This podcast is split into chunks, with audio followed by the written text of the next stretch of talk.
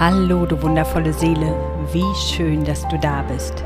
Ich bin Andrea und in diesem Podcast mach dich zu deiner Nummer 1 Self-Care, Love and Happiness darf es um dich gehen. Lass ihn zu deiner kleinen Auszeit werden, die dich dabei unterstützt, deine Wohlfühlinseln zu kreieren, dich begleitet, deine Selbstfürsorgeroutinen zu entdecken und dir zeigt, dass Self-Care ein Schlüssel zu deinem Glück ist.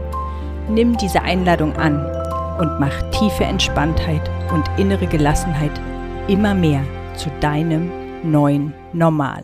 Let's go! Ich habe das Gefühl, für Fasching hat man entweder ein Gen oder eben nicht. Ich kenne einige, für die das ein absolutes Highlight im Jahr ist. Ich kenne Wahlberliner, die sich jedes Jahr Urlaub nehmen, um zu den tollen Tagen in die rheinische Heimat zu fahren um Karneval auf keinen Fall zu verpassen.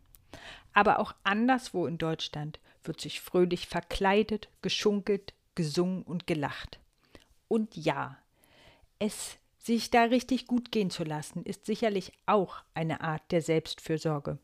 Und ich glaube, für manche ist dieses Ausgelassensein und in eine andere Rolle schlüpfen sicher auch eine Form der Psychohygiene. Wenn du also ein Faschingsfan bist, bist du vielleicht gerade mitten im Kostüm, Schaff- oder Probiermodus oder auch schon im Feierfieber. Und all das gönne ich dir von Herzen, auch wenn mir dieses Gen scheinbar fehlt. Nach all der Aufregung und dem vielleicht über die Stränge schlagen, schließt sich in unserem Kulturkreis nach dem Fasching eine Zeit des bewussten Verzichts an. Und darüber soll es in dieser Folge heute gehen. Alle großen Religionen kennen das Fasten und auch jenseits von Religionen ist Fasten schon seit längerem ein absoluter Trend und Detoxen in aller Munde. Auch wenn ich schon mehrfach mit begleiteten Fastenkuren oder Fastenwanderreisen geliebäugelt habe, ist es für mich bisher beim darüber nachdenken geblieben und auch das scheinbar recht beliebte Intervallfasten habe ich noch nicht ausprobiert. Um diese Art des Fastens geht es heute auch nicht. Und wenn du jetzt ein bisschen enttäuscht bist, weil du dich genau darauf gefreut hast, schreib mir unbedingt. Dann mache ich dazu gern eine Solofolge oder hol einen Gast ins Interview. Also bitte keine Zurückhaltung. Und ich freue mich, wenn du trotzdem dran bleibst und die Folge weiterhörst. Christen beginnen ihre 40-tägige Fastenzeit traditionell an Aschermittwoch und sie endet Ostersamstag. Die 40 Tage erinnern an die Fastenzeit von Jesus in der Wüste, bevor der Teufel ihn verführen wollte.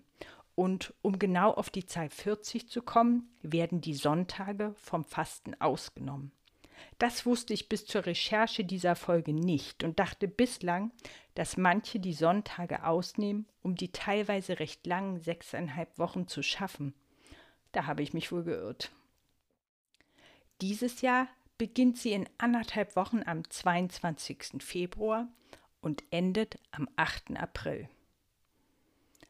Als Fasten wird im Allgemeinen der freiwillige Verzicht auf bestimmte Nahrungsmittel oder der gänzliche Verzicht auf feste Nahrung bezeichnet.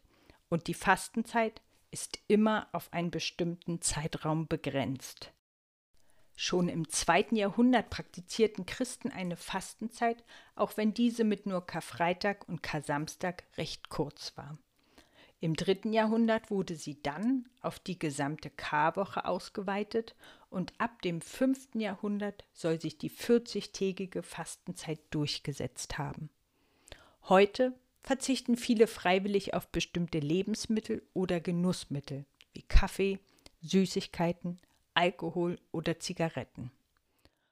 Diese Art des Fastens habe ich auch viele Jahre praktiziert von dem Verzicht auf Kaffee oder Kuchen bis hin zu dem Verzicht von allen Snacks und Süßigkeiten in dem Jahr, als ich geheiratet habe. Ich gebe zu, dass mich da die Aussicht auf mich als Braut mit schöner Figur auch ordentlich motiviert hat durchzuhalten, auch wenn das natürlich nicht der eigentliche Sinn dieser Art des Fastens ist. Es fällt mir nicht so leicht, über diesen doch recht langen Zeitraum auf die geliebte Tasse Kaffee oder das leckere Stück Schokolade zu verzichten. Und nein, sonntags eine Ausnahme zu machen, kam für mich bisher nicht in Frage. Gleichzeitig machte es mich aber stolz, dass ich durchhalte und nicht nachgebe, und mir hat der begrenzte Zeitraum dabei wirklich geholfen.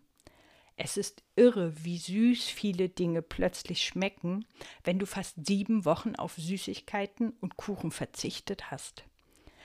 Es ist für mich auch ein Unterschied, dass ich mich frei entscheide und den Verzicht wähle und nicht darauf verzichten muss, weil ein Arzt das anordnet. Diese freiwillige Wahl stärkt meine mentale Kraft und ich habe erlebt, dass sich das auf so viele Lebensbereiche auswirkt und mir gut tut. Neben dem Verzicht auf Lebensmittel gibt es aber noch ganz andere Möglichkeiten des Verzichts. Ich war ja an einem evangelischen Gymnasium Lehrerin und da hatte ich Schülerinnen, die Smartphone-Fasten wählten. Und das hat mich sehr beeindruckt und führte auch zu einem interessanten Austausch, als ich erzählte, dass ich in ihrem Alter nicht mal einen Festnetzanschluss zu Hause hatte. Heute absolut unvorstellbar, in der DDR eher das Normal in den 1980er und auch Anfang der 90er Jahre. Spannenderweise waren die Mädchen völlig geschockt und mitfühlend, weil das in ihrer Realität bedeutete, dass ich mich wohl in meiner Jugend nie verabreden konnte. Der Gedanke, dass man sich in der Schule oder halt irgendwo anders, wo man sich begegnet war, verabredete und dann einfach zu der ausgemachten Uhrzeit am verabredeten Ort war, war für die Jugendlichen ein völlig ungewohnter Gedanke. Wohl auch, weil man ja dank des Handys jede Verabredung spontan zusagen, absagen oder eben an einen anderen Ort verlegen kann. Und auch wenn man sein Handy jetzt vielleicht nicht komplett weggeben möchte oder auch kann für die dann doch recht lange Zeit, ist es ja vielleicht auch eine Option, sich für die Reduzierung der Bildschirmzeit und oder ein konkretes Zeitlimit zu entscheiden. Also vielleicht ist Smartphone-Fasten ja eine Idee. Es gab aber auch noch andere Ideen, die ich im Netz gefunden habe, als ich mich auf diese Folge vorbereitet habe, die ich spannend finde und die ich jetzt mit dir teilen möchte. Und die erste Idee ist das Plastikfasten. Und um deinen Plastikverbrauch deutlich zu reduzieren, kann es ja eine Idee sein, in der Fastenzeit auf Essenslieferdienste zu verzichten und unverpackt einzukaufen.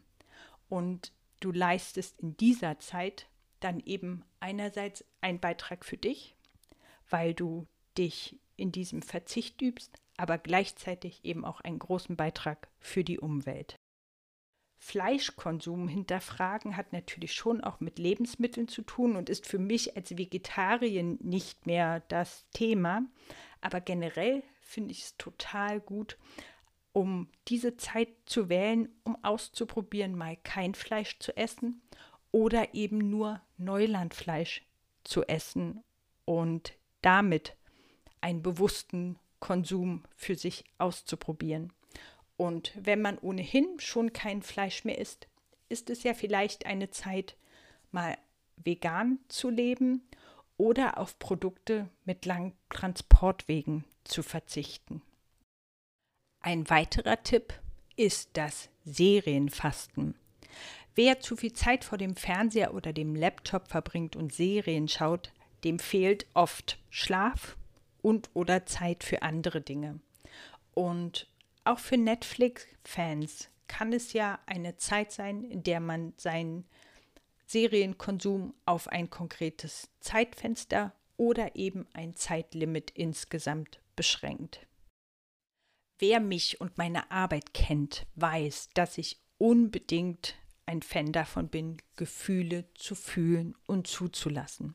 Und ja, wir dürfen wütend und traurig sein und ja, wir dürfen auch jammern.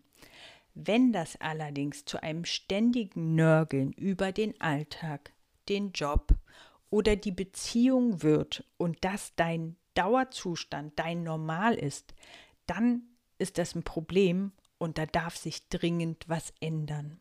Eine Zeit lang bewusst aufs Jammern zu verzichten, kann dir helfen, die schönen Dinge in deinem Leben wieder bewusster wahrzunehmen und dich in einer besseren Energie sein lassen. Bisher habe ich die Fastenzeit genutzt, um bewusst auf etwas zu verzichten. Inzwischen habe ich aber auch eine ganz andere Idee, die ich gern mit dir teilen möchte. Wie fühlt es sich an, wenn du statt des Verzichts bewusst etwas für diese Zeit in dein Leben holst? Vielleicht hast du Lust, dich auf ein Experiment mit dir selbst einzulassen und auszuprobieren, sieben Wochen was anders zu machen. Wie wäre es, in den sieben Wochen einfach jeden Fehler zu feiern, den du machst, weil du dich getraut hast, mal was anders zu machen, als du es gewohnt bist? Viele von uns sind in der Regel so darauf bedacht, alles richtig zu machen, dass es vielleicht eine gute Zeit ist, die eigene Haltung zu Fehlern zu überdenken. Und das ist definitiv auch eins meiner Übungsfelder und momentan mein persönlicher Favorit für meine diesjährige Fastenzeit. Vielleicht lachst du momentan aber auch zu wenig oder zu wenig wirklich ausgelassen und wählst es dir in dieser Woche, in diesen Wochen, jeden Tag einen Witz anzuhören oder einen Sketch zu schauen oder findest heraus, was dich wirklich zum Lachen bringt und holst dir jeden Tag deine Portion ab. Vielleicht möchtest du jeden Tag bewusst mindestens ein Kompliment machen oder bewusst einer dir fremden Person zulächeln. Vielleicht fällt dir aber auch etwas ganz anderes ein. Da freue ich mich, wenn du das teilst, denn andere zu inspirieren ist einfach etwas Wunderbares, was ich mir sehr für meinen Podcast wünsche. Tu das unter dem Post bei Instagram oder schreib mir und ich teile es gern. Es gibt so viele Möglichkeiten, diese Zeit nicht nur als Zeit des Verzichts, sondern insgesamt als eine bewusste Zeit für dich zu gestalten. Und wenn du dafür heute eine Anregung gefunden hast, freue ich mich total. Es ist ja jetzt noch eine gute Woche Zeit und ich lade dich ein, diese Zeit wirklich zu nutzen, um in dich reinzuspüren, ob dir eine Zeit des Verzichts oder der bewo bewussten Einladung jetzt gut tut und welche Form gerade zu dir passt. Und dich dann für dich zu entscheiden und in diesen fast sieben Wochen auch wirklich gut und bewusst für dich zu sorgen. Wenn du ein Faschingsgen hast, wünsche ich dir, dass du wirklich noch ganz ausgelassen feierst und es dir dabei richtig gut gehen lässt.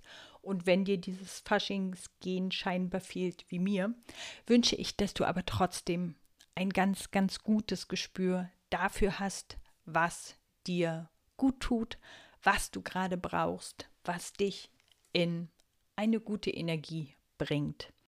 Und denke daran, dass gut für dich zu sorgen die Voraussetzung dafür ist, dass du für andere da sein kannst. Und deshalb mach dich zu deiner Nummer eins und sorge gut für dich.